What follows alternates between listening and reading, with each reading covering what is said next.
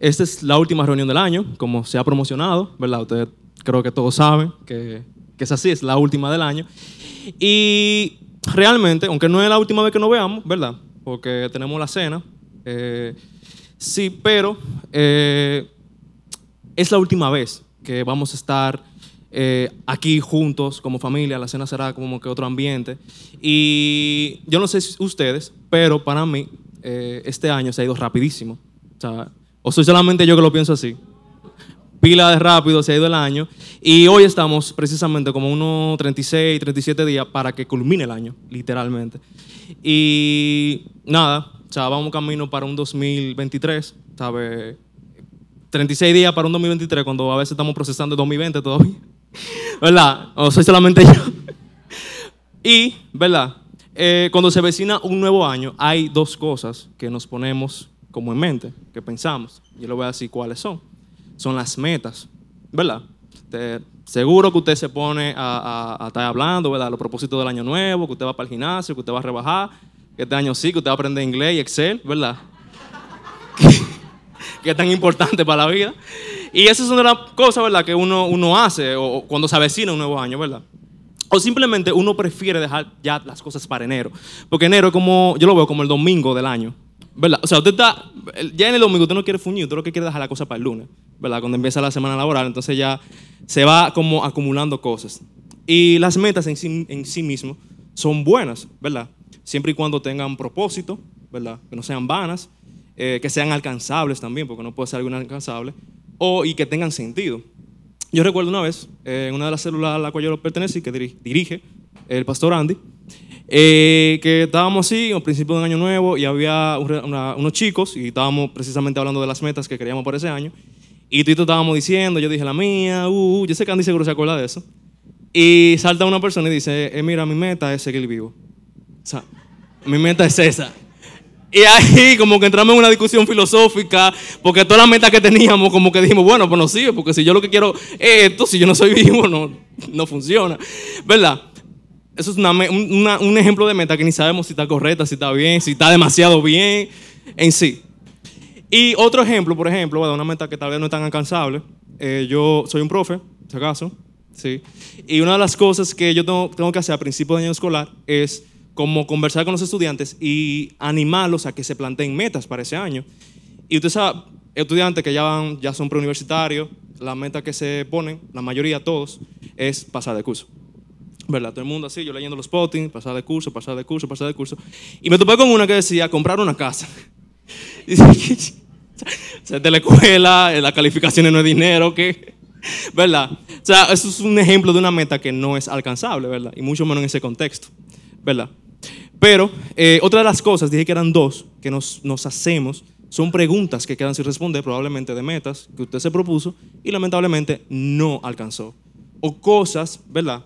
Eh, que nos propusimos, eh, que estaban ahí para hacer en ese año, ¿verdad? En este nuevo año 2023 o en este 2022 y lamentablemente quizás no, no sucedieron, ¿verdad? No han sido respondidas, ¿verdad? Eh, qué sé yo, puede ser que este año nuevo yo quiera conseguir un trabajo, este año yo voy a terminar la universidad, ¿verdad? Este año yo voy a dejar de lidiar con estos problemas, eh, voy a dejar de lidiar con esta enfermedad. O sea, nos proponemos cosas que muchas veces el Señor permite, ¿verdad? Que no sean respondidas, que no sean cumplidas del todo. Y si verdaderamente somos honestos con nosotros mismos, y yo lo he sido, eh, todos hemos tenido un año donde han habido preguntas sin responder. O sea, han habido cosas que lamentablemente no se han alcanzado, a pesar de que al principio pensábamos que realmente sí se van a alcanzar, ¿verdad? Y quién sabe, puede ser entonces que yo tenga varios años en eso. O sea, tenga varios años con la misma pregunta sin responder. O sea, y es difícil porque tú dices, bueno, este año sí, yo creo que voy- lo voy a hacer. Yo creo que en el, en el 2021 sí lo voy a hacer, en el 2019 sí lo voy a hacer. En el 2020 vamos a sacarlo de la lista porque, ¿verdad? Todavía lo estamos procesando. Pero eh, no se cumple. Lo más probable es que hayas orado al Señor por, es- por esa meta, por eso que te hayas propuesto, ¿verdad? Y quedaste sin responder, quedaste con preguntas sin responder. Eh, pero quizás te estés haciendo las preguntas incorrectas, ¿verdad? No es que eh, tú te estás haciendo preguntas, pero quizás sean las incorrectas, ¿verdad? Como dice Santiago eh, 4.3, dice, pedís y no recibís porque pedís mal porque gastar, pedir para gastar en vuestros deleites. Y es muy importante a la hora de orar al Señor, de preguntarle al Señor por qué no nos ha dado esto, no ha hecho esto, que sean las cosas correctas. Porque si es para vuestros deleites carnales, entonces, y no es su voluntad, pues lamentablemente Él no, no lo va a conceder. Por ejemplo, cuando yo um, me convertí, siempre escuché que las dos decisiones más importantes, cuando ven a ver ustedes, si es viejito del Evangelio, eh, también he escuchado esto, son dos cosas, dos decisiones que usted tiene que tomar, que obviamente eh, te dan preguntas, ¿verdad? Y es a qué me voy a dedicar y con quién me voy a casar. Son de las cosas más importantes que se dicen. Después que usted se convierte, te tiene que, que responder o saber, porque son muy importantes. Y estas decisiones, inminentemente, te llevan a responder a qué me voy a dedicar, con quién me voy a casar, qué voy a hacer con mi vida, ¿verdad? Pero a través de los años me he dado cuenta que no son las más importantes de toda tu vida cristiana. Y quiero que me entiendan, no me malinterpretes, pero no le estoy restando importancia, o sea, no estoy diciendo que no sean importantes, pero, pero, eh, hay otras preguntas que continuamente nos debemos hacer y que durante la vida cristianas, eh, durante la vida cristiana tú vas a tener que responderte. O sea, más bien a mí me gustaría, ¿verdad?, que nos hiciéramos preguntas que no nos ayuden a desperdiciar un año más. Que por cierto, ese es el nombre del tema. No desperdicies un año más. Entonces, ¿cuáles son esas preguntas? Ustedes tienen una tarjeta ahí que tiene la pregunta. Tienen un QR que le manda un fondo de pantalla que tiene la pregunta. O sea, se la hemos metido por los ojos, ¿verdad? O sea, que la tienen por ahí. Y esa pregunta eh, yo las escuché de Paul David Tripp. Él es un escritor y pastor que ha ministrado mucho mi vida en estos últimos años por la forma como tan práctica de ver el Evangelio, ese viejito, muy, muy heavy él. Y, y nada, él, él hace frecuentemente en sus libros esas mismas dos preguntas, ¿verdad? ¿Qué está haciendo Dios aquí y ahora?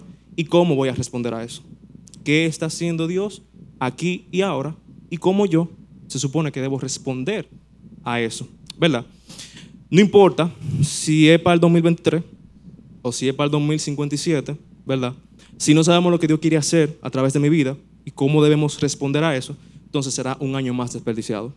Amén. Un año más, ¿verdad? Un mes más, una semana más, un día más. Si no nos hacemos la pregunta correcta, será un tiempo más desperdiciado. Y, y no, o sea, no importa las metas que te pongas eh, o lo mucho que procures, como el, el joven aquel, seguir vivo, ¿verdad?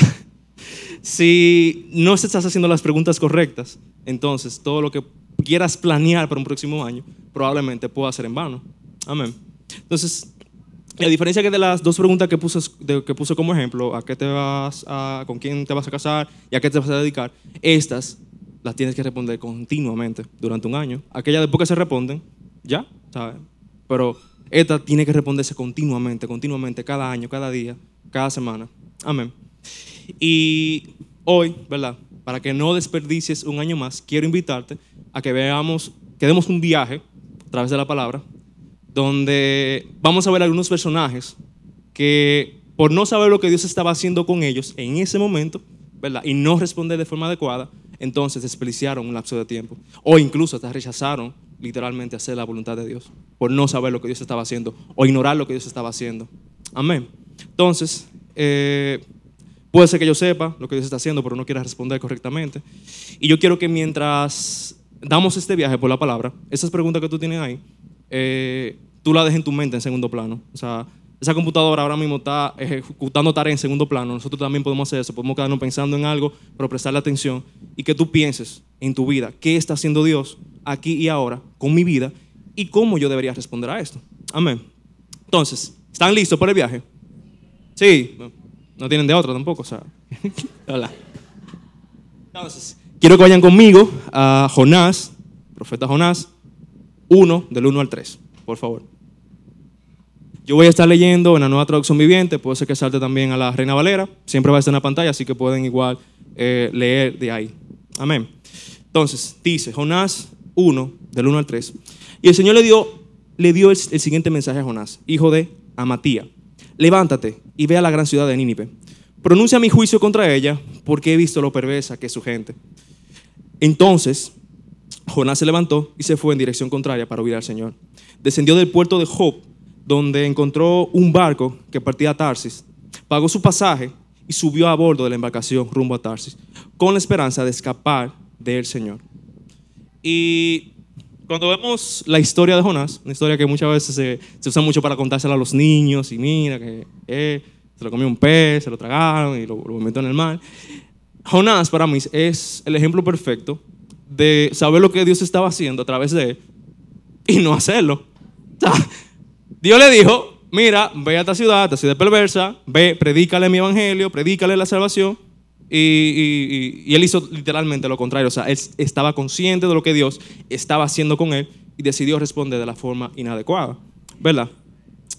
Y tal vez digamos, ok, Wilfred, pero mira, eh, si leemos la historia, si vemos el contexto, los ninivitas eran gente de pinga, o sea, eran gente mala. O sea, eran gente que le habían hecho mucho daño al pueblo de Israel y por ende él tenía temor de ir a esa ciudad, ¿verdad? Tenía miedo, decía, no, pero yo no, yo no voy para allá. Vaya esta gente, esta gente lo que me van a matar, literalmente, ¿verdad?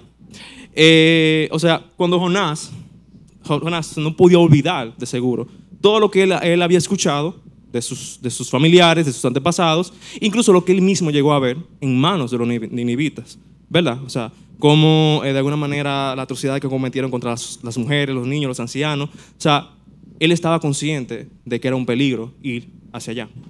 Es como, por ejemplo, eh, ¿quiénes saben lo que es el holocausto? ¿verdad? El holocausto, creo que muchos saben. Eh, como que a los judíos que quedaron, quedaron vivos, ¿verdad? O que estaban esparcidos eh, por el mundo, después de la Segunda Guerra Mundial, le digamos, mira, vamos a recaudar dinero para los nazis que torturaron a sus familiares a su pueblo eh, y matan más de 6 millones, ¿verdad? De judíos, vamos a recaudar un chin de dinero para que, para que... Y llévense ustedes mismos también. O sea, es como literalmente eso lo que Dios le está pidiendo a Jonás. O sea, que tal vez podemos interpretar que Jonás tenía miedo, ¿verdad? Y hasta cierto punto odio a ese tipo de gente. Y eso es lo que vemos, ¿verdad? En el resto de la historia. Pero Jonás decidió huir de la presencia de Dios. Y es bien interesante eh, ver hacia dónde él huyó. Porque él huyó de que por ahí mismo, de que, ah, sí, una, una ciudad que está cerca, ¿verdad? Él se fue a Tarsis. Y la palabra nos habla sobre esa ciudad como un lugar exótico, aparte de que está lejísimo de donde él estaba.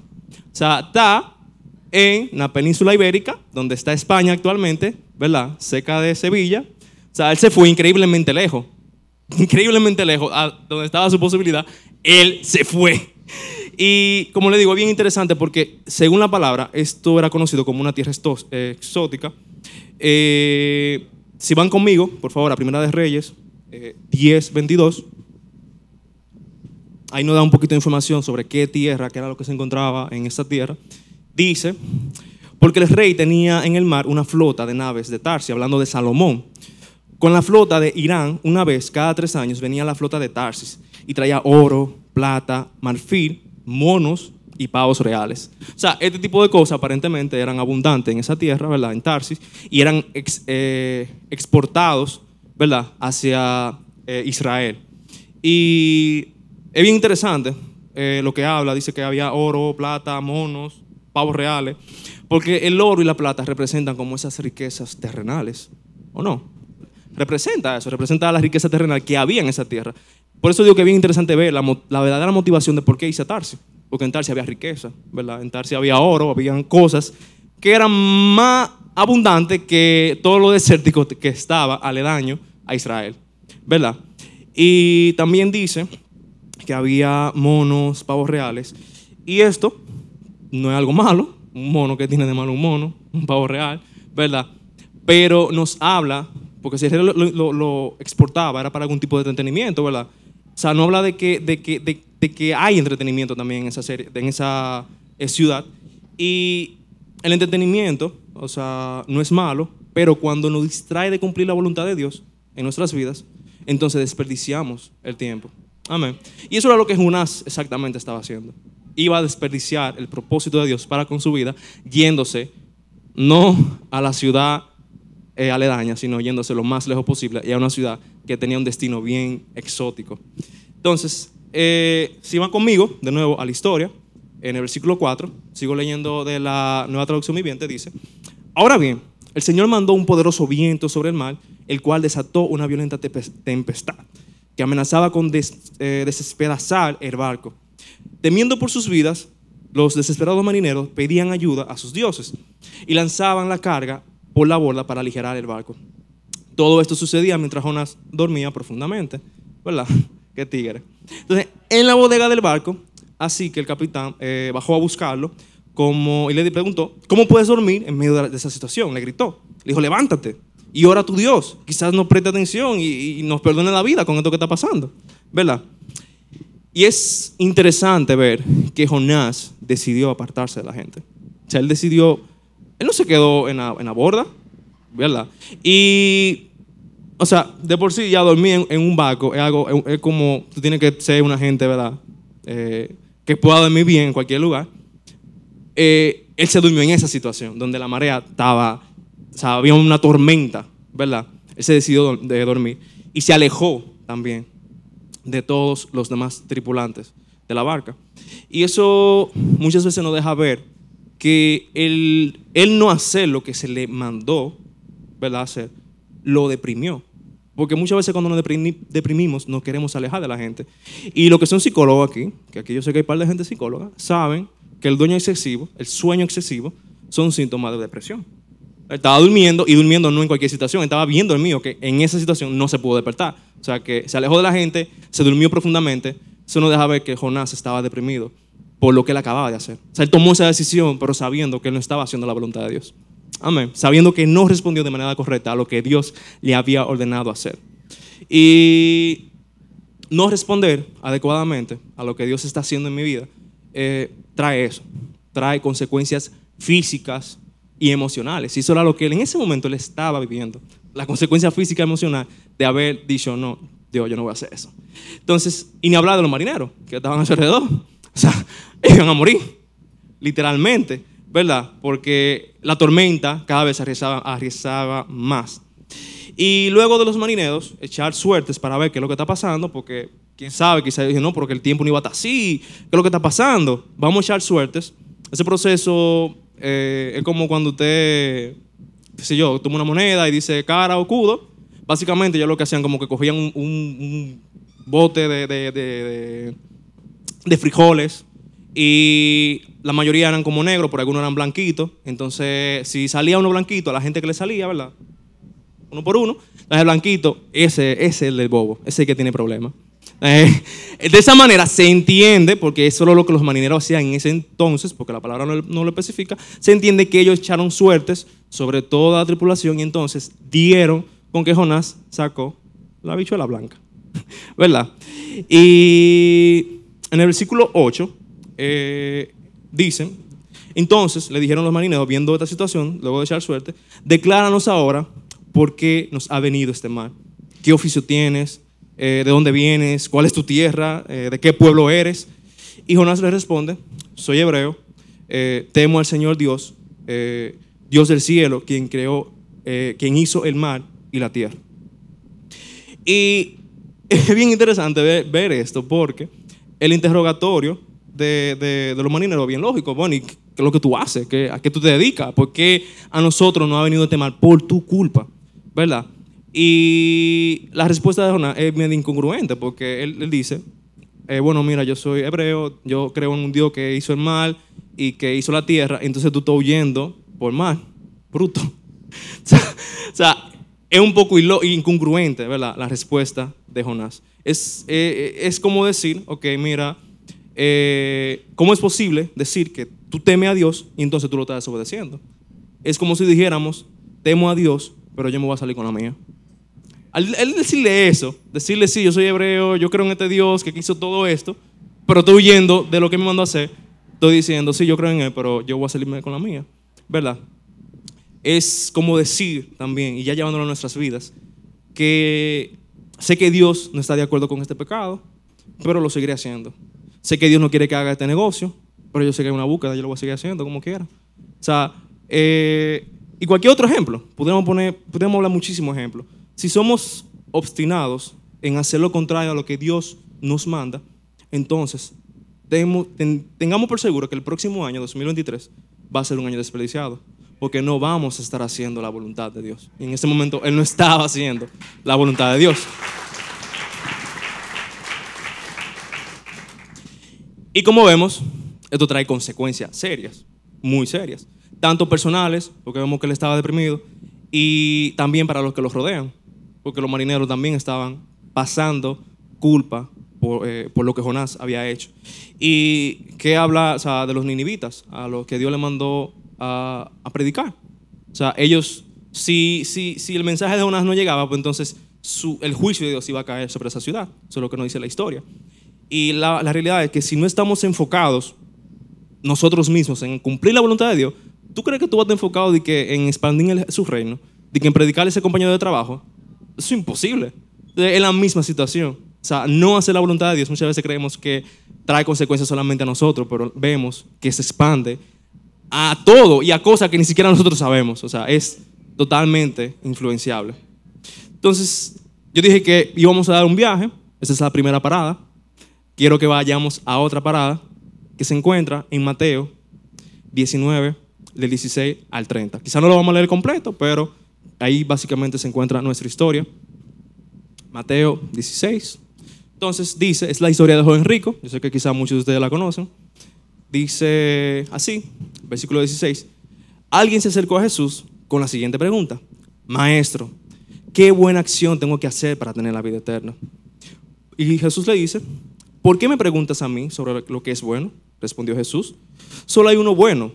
Para contestar tu pregunta, si deseas recibir la vida eterna, cumple los mandamientos. Eh, ¿Cuáles? Preguntó el hombre. Y Jesús contestó, no cometas asesinato, no cometas adulterio, no robes, no des falso testimonio, honra a tu padre y a tu madre, ama a tu prójimo como a ti mismo. Y él le dijo, he obedecido todos estos mandamientos, ¿verdad?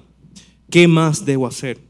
Jesús le dijo, si deseas ser perfecto, anda, vende todas tus posesiones y entrega el dinero a los pobres y tendrás tesoro en el cielo. Después de ver y seguirme, después ven y sígueme. Cuando el joven escuchó lo que Jesús le había dicho, se fue triste porque tenía muchas posesiones. Y entonces el joven rico es otro ejemplo perfecto de que podemos creer estar haciendo las cosas de Dios, pero realmente no estamos en su voluntad. Porque cuando Jesús le, le dijo, la cual fue su respuesta en el versículo 18, eh, no cometas asesinato, no cometas adulterio, no des falsos testimonios. Y él respondió, he obedecido todos estos mandamientos. O sea, ya yo estoy haciendo mi parte, Jesús. O sea, si es por eso que yo me voy a ganar la vida eterna, ya yo estoy ready para irme. ¿Cuándo que tenemos que irnos? ¿Verdad? O sea, ese era, ese era su, su pensamiento. Y muestra eh, es esto, de que, de que también, o sea, al preguntar qué tenía que hacer para ganar la vida eterna, a pesar de cumplir quizás, y no creo, eh, al pie de la letra los, los mandamientos, y no creo porque entonces, nadie puede cumplir al pie de la letra los mandamientos de Dios, entonces tendríamos que decir que él también era bueno, sino que tal vez él lo que simplemente hacía, que, que bajaba las exigencias de Dios, ¿verdad? Y la cumplía a su forma. Por eso decía, bueno, sí, yo he hecho esto, esto, lo otro, ¿verdad? Entonces, muestra de que él mismo reconocía que le faltaba algo es el hecho de que, de que haga esa pregunta. ¿Qué tengo que hacer para ganarme la vida eterna? Porque si, si era esto, ya yo lo he hecho todo, ¿verdad? Es decir, que seguía, muestra que seguía con un vacío que no podía ser llenado con ninguna cosa de la que él había alcanzado en su vida o de la que ya él había hecho. Amén. Entonces, y esa necesidad se expresaba, él expresaba como la vida eterna. Es decir, él, él buscaba la salvación, pero él decía, ¿qué tengo que hacer para ganarme la vida eterna? Y realmente vemos que el concepto de Jesús sobre lo que es la vida eterna es totalmente diferente. Si van conmigo a Juan 17.3, Juan 17.3, dice, y esta es la vida eterna, que te conozcan a ti, el único Dios verdadero, y a Jesucristo, a quien has enviado. O sea, el concepto que el, joven rico tenía era muy diferente, porque él estaba frente a Jesús y, y no podía reconocer que él era el Mesías. Entonces, lo que más parecía evidente en este joven era que lo más importante de la vida eterna era saber, eh, mira, yo necesito la vida eterna porque todo esto que yo tengo, yo quiero saber si lo puedo disfrutar más o si me lo puedo llevar. O sea, quizás ese era el concepto que él tenía de vida eterna, de poder seguir disfrutando de las riquezas que él tenía. Amén. Y vemos que es un, concepto de vida eterna totalmente mezquino. O sea, yo tengo mucho y quiero eso mucho para toda la vida. O sea, qué mezquino era el pensamiento del joven rico. Y la segunda cosa que vemos en él es que él también tenía un concepto equivocado de él mismo.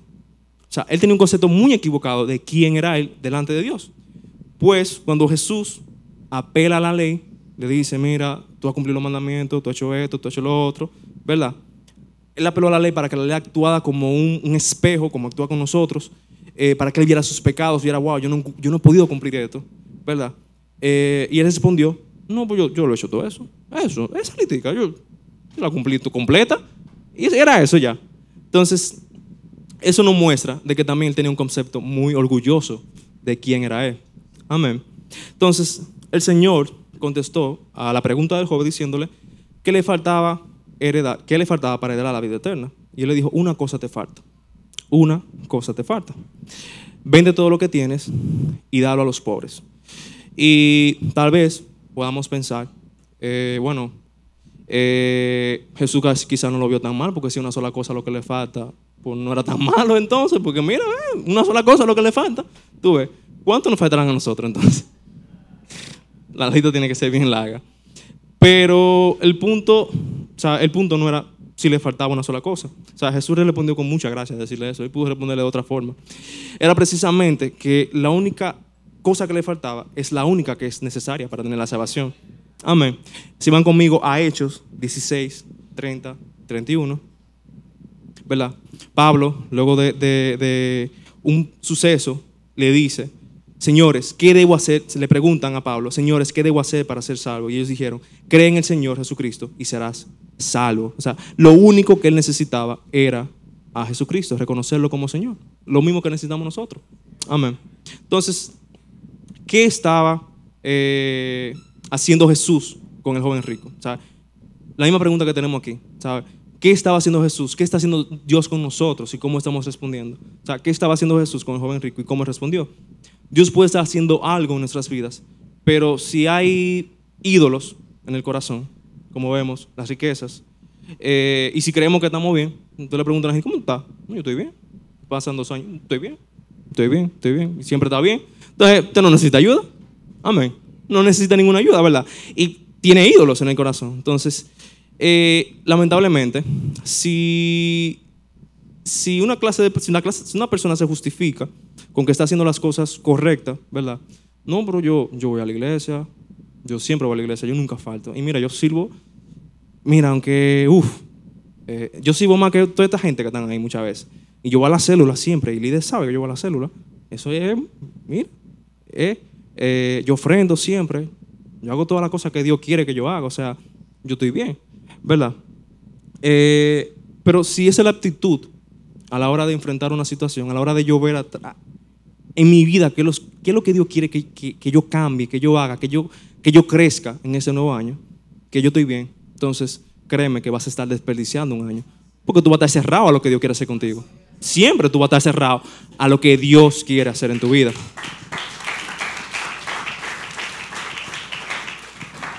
Amén. Entonces, eh, eh, como digo, es la clase de persona que se justifica, que dice voy a la iglesia, no necesito hacer esto, no necesito hacer lo otro. Um, es una persona obstinada en creer que está bien y para colmo, entonces, tiene ídolos en el corazón. O sea, tiene Jesús, Jesús, o sea, Dios no es el corazón, no es el, centro de su corazón. O sea, no es el centro de sus motivaciones. Eran las riquezas. Y por eso preguntaba por la vida eterna. ¿Por qué no preguntaba por la salvación? No, yo quiero la vida eterna porque yo puedo disfrutar más lo que estoy haciendo. O sea, esa era la, la cosmovisión del joven rico. Y una persona que en su corazón lo más importante sea otra cosa que no sea Dios, créeme que entonces todo lo que hagas lo vas a hacer sin sentido. Y vas a estar siguiendo, desperdiciando el tiempo, porque tu motivaciones, o sea, el, centro de tu motivación no es Dios, es, es cualquier otra cosa. Y cualquier otra cosa que no sea Dios, entonces se convierte en un ídolo. Y como popularmente se dice, el corazón humano es una fábrica de ídolos. O sea, si, si, no, si no es Dios que está ahí, entonces constantemente cualquier cosa que nos rodea puede ser eso que que Jesús le hubiese dicho, bueno, pues deja esto, mira, esto es lo único que te falta, deja esto. Y yo leí un comentario que decía que el joven rico pudo haber vendido todo y eso lo pobre, como Jesús le dijo. Y aún así no significa que él había desmontado ese ídolo de corazón. Porque él pudo haber hecho una acción eh, superficial, ¿verdad? Externa, pero si realmente, o sea, el, determinante para saber si realmente aceptó a, Jesús como su Salvador era que él jamás iba a volver a ver la riqueza, aunque siguiera siendo rico. O sea, esa es la enseñanza de esa, de esa eh, historia. Entonces, vemos que el joven rico respondió de una forma incorrecta. Dios puede estar queriendo hacer algo contigo en este nuevo año. Dios quiere aquí ahora hacer algo contigo, pero tú puedes responder de forma incorrecta. Y a mí me, me, me, me confronta mucho esta historia porque eh, él fue preguntando por la vida eterna. O sea, él fue preguntando qué tengo que hacer por, por la vida eterna. Y él tuvo enfrente al Dios creador. O sea, él tuvo, él tuvo enfrente al Dios creador, eh, autoexistente, el único eterno. O sea, él lo tuvo enfrente. Él fue preguntando por lo que él quería, lo tuvo enfrente y lo rechazó. O sea, eso no tiene que dejar meditar a nosotros que Dios, lo que tanto tú estás pidiendo, Dios lo puede tener ahí. Dios puede estar ahí, ¿verdad? Para que tú hagas su voluntad, ¿verdad? Para que tú crezcas en Él y tú puedes responder de la manera incorrecta y rechazarlo, como lo hizo el joven rico. Entonces, yo le dije que era un viaje, ¿verdad? Por algunas historias. Ya hemos visto dos, ¿verdad? Entonces, eh, esta, esta historia nos deja que para no desperdiciar un año más, debemos siempre tener el centro de Dios en nuestras vidas y no justificar, ¿verdad?, nuestras acciones. Entonces, ya sabemos que para no desperdiciar un año, debemos hacer la voluntad de Dios, como Jonás, y no postergarla tanto tiempo, ¿verdad? Y que Dios tenga que mandar un pez para que se lo trague y vomitarlo y hacerle ver, mira, bro, tú estás mal. Okay. eh, tenemos que también saber quitar todos los ídolos que hay en nuestro corazón y toda autojustificación. Amén. Como el joven rico, porque eso no nos deja ver la necesidad que tenemos de Jesús y de que Él transforme nuestras vidas. Y por lo tanto, mucho menos de hacer su voluntad, ¿verdad? Como lo hizo joven rico. Pero la tercera cosa que te quiero decir es que para no desperdiciar un año más, no debes desperdiciar tus dones. No debes desperdiciar tus dones. Si tú eres creyente, ¿verdad? Y aquí hay gente que son creyentes, amén. Y tú tienes el Espíritu Santo, entonces la palabra te dice que Él ha depositado dones en ti. Amén. Él ha depositado incluso talentos. Entonces, una buena forma de aplicar esa pregunta es ver, ¿verdad? Es decir, cómo yo estoy usando eso que Dios ha puesto en mi vida. O sea, de qué forma yo lo estoy haciendo. Porque puede ser entonces que yo, con lo que Dios me ha dado, o sea, como dicen por ahí, eh, lo que hago con la mano lo yo con los pies. O sea, con lo que Dios me ha dado, entonces esté desperdiciando ese don, esté desperdiciando ese talento que Dios me dio, esté desperdiciando los recursos que Él puso a administrar. Entonces va a ser un año desperdiciado porque no estás haciendo la voluntad de Dios con lo que Él te ha dado. Amén. Si van conmigo a Santiago 1.17, por favor. Santiago 1.17.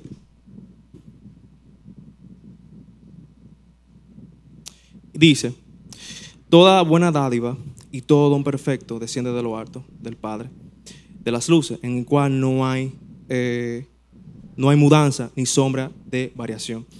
Entonces, eh, si hay un ejemplo bien latente en mi mente cuando yo pienso en el mal uso de los dones, es una iglesia en específico, no una gente, sino una iglesia completa, una comunidad de gracia completa, y es la iglesia de Corintio. O sea, la iglesia de Corintio es el ejemplo perfecto de tener muchos dones y saber desperdiciarlos totalmente. O sea, o sea, tener mucho talento, tener muchas cosas que Dios le ha dado y desperdiciarlo de una manera tal que eran de vergüenza para el pueblo. ¿sabes? Eran un oprobio para el pueblo, eran una burla.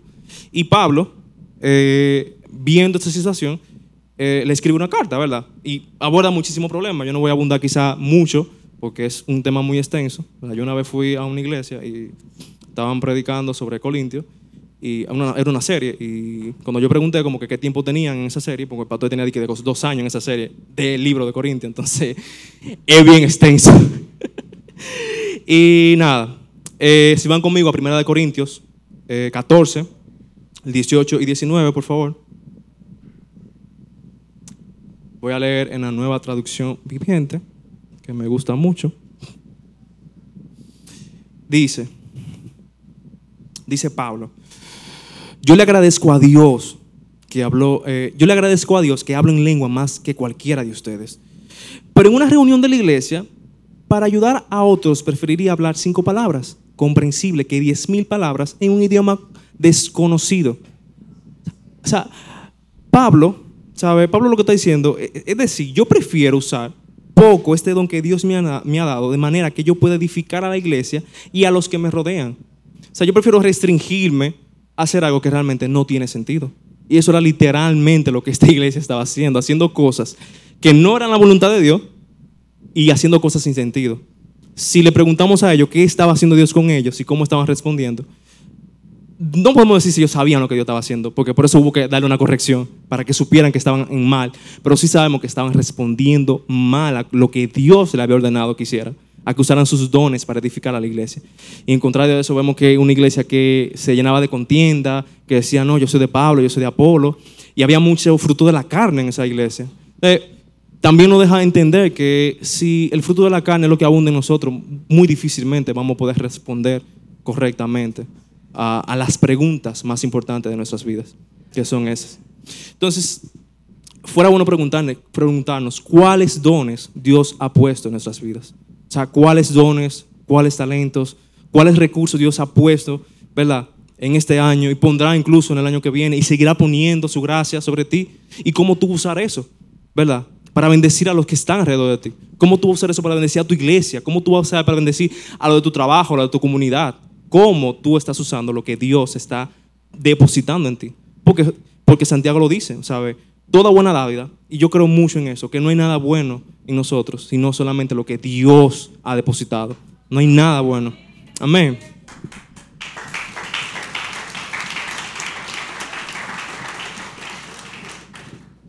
Entonces también vemos en, la iglesia de Corintios que eh, el uso el uso mal de los dones se debe a una falta de carácter. O sea, esa, esa forma de ellos hacer lo que querían con los dones es evidencia de una falta de carácter. Si no, si no buscamos, si no procuramos crecer en el carácter de Cristo, entonces créeme que todo lo que Él deposita en ti será mal usado. Amén. Y no va, no va a bendecir, no va a edificar a la iglesia. Entonces, es el ejemplo perfecto de que, de que desperdiciamos el tiempo cuando desperdiciamos los dones y talentos que Dios eh, ha depositado por una falta y carencia de carácter. Amén. Entonces, hemos visto tres ejemplos, bien breves. Son historias que por sí mismos son temas que, de estudiar, pero lo hemos visto de manera un poquito más rápida y quizá está superficial. Eh, y no importa con cuál de los tres nos identifiquemos, todas tienen algo en común. Todas tienen algo que de verdad es común. Y es que hacer las cosas a nuestra manera siempre traerá malas consecuencias. Jonás, ¿qué hizo? Se fue. Contrario, hizo, hizo lo que él creía a su manera. ¿Verdad? El joven rico, ¿verdad? Eh, se le dijo lo que tenía que hacer, pero decidió actuar a su manera. La iglesia de Corintios, ¿verdad? Igual, tenía dones, tenía talento, tenía, tenía muchas cosas depositadas, pero lo desperdiciaron. O sea, decidieron hacer lo que ellos querían, no lo que Dios quería. Amén. Entonces, hacer estas cosas siempre va a traer mala consecuencia. Joven, y yo lo he visto en mi vida, o sea, hacer lo que tú quieras y no la voluntad de Dios siempre va a traer mala consecuencia a ti mismo y a lo que te rodea. Entonces, no procuremos un año más desperdiciarlo, no por hacer lo que yo quiera, sino hacer la voluntad de Dios. Amén. Entonces, muchas veces tenemos un concepto, eh, podemos tener muchas motivaciones para hacer lo que yo quiera, pero muchas veces se debe a tener un concepto erróneo de felicidad. Sí, porque la felicidad tiene como mucho, mucho definiciones. ¿Tú me entiendes? Ah, no, ¿Qué, ¿Qué, es ser feliz para el mundo? Hacer lo que tú quieras. ¿Qué es lo que tú quieres? Eh, irte para allá eh, y, y buscarte la paca. Pues ve, sé feliz, ¿verdad? Sigue tu corazón, ¿verdad? Entonces, ese es el, el, el, mood del mundo en hablarte de lo que es felicidad. Ese es lo que tú quieras. Pero vemos que el concepto de felicidad de Dios es muy diferente no es hacer lo que tú quieras, es sujetarte a una voluntad, a un plan, a un propósito. Por eso tus metas tienen que ir acorde a lo que Dios quiere hacer para un nuevo año. Tú no puedes decidir por ti mismo, tienes que orar. Y como dice Santiago, no recibir porque piden mal, porque piden para su deleite, piden para la carnalidad y no para alimentar el Espíritu Santo. Amén.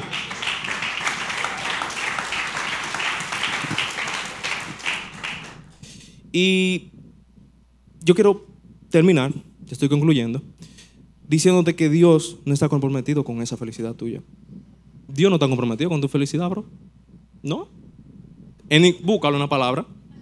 Yo te, invito a que tú lo busques y que tú me digas, sí, Wilfred, mira, a ahí está. Dios dice que yo tengo que ser feliz.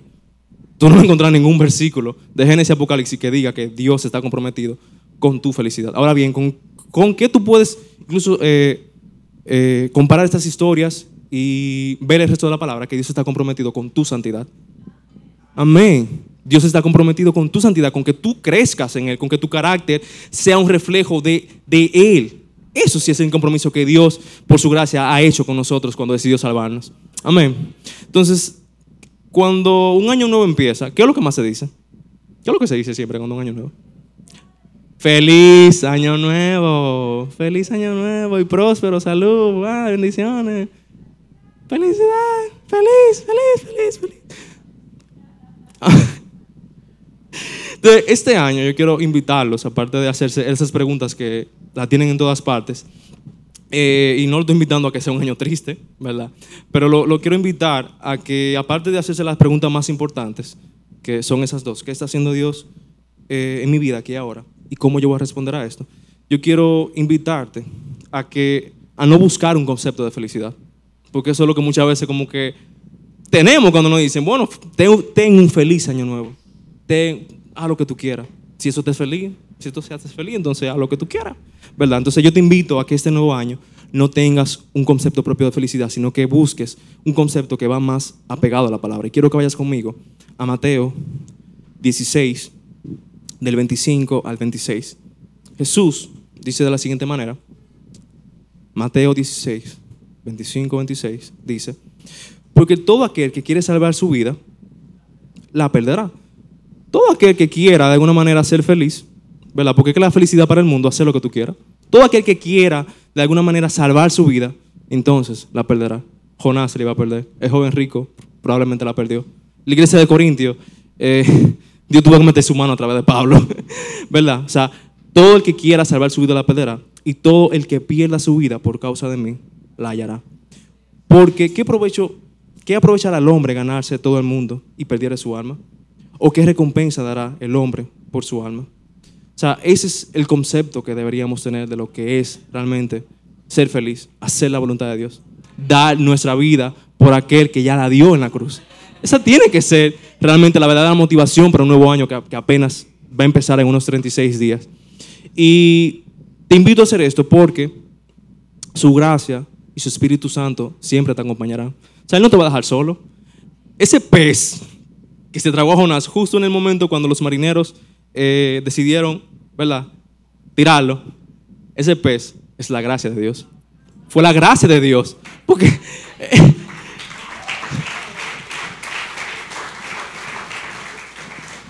él tenía que ahogarse, ¿verdad?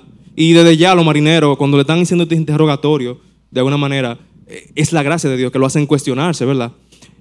Ese pez fue la gracia de Dios. El joven rico, al estar frente a Jesús, y Jesús con esa amabilidad decirle, mira, papito, te falta una sola cosa.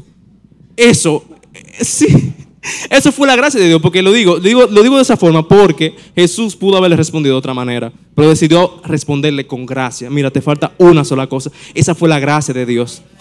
Amén.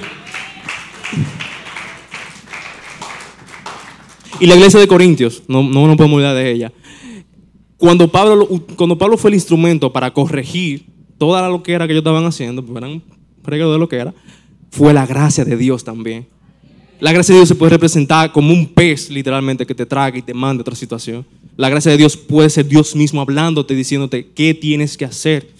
O la gracia de Dios se puede representar con la disciplina que tú necesitas para cambiar esa área en tu vida. No, no menosprecie cómo Dios quiere usar su gracia para transformarte y hacer que tu año sea verdaderamente un año donde tú cumplas su voluntad. Amén. Amén. Porque tú no estás solo. Él ha dado tu Espíritu Santo para hacer tu voluntad y que cuando tú eh, tengas que responder estas preguntas, ¿qué está haciendo Dios con mi vida? ¿Cómo voy a responder a ello? Pues tú lo hagas de la manera correcta. Amén. Dios les bendiga y tengan un año en su presencia.